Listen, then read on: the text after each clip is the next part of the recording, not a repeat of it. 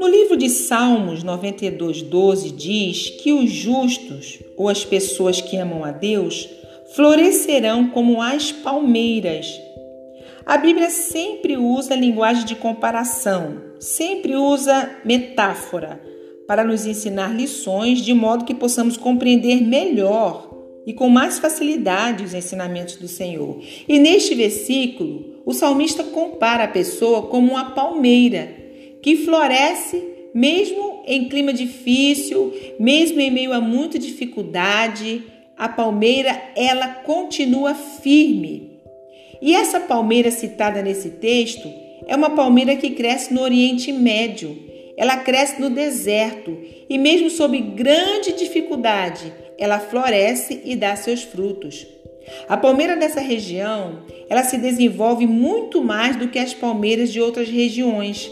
Ela cresce 30 metros e o caule dela tem uma resistência muito grande. Ele se aprofunda, ele fica firme na terra e ele resiste.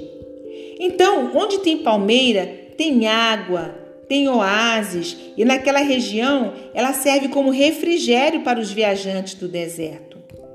Vocês se lembram do tsunami que ocorreu na Indonésia em 2004?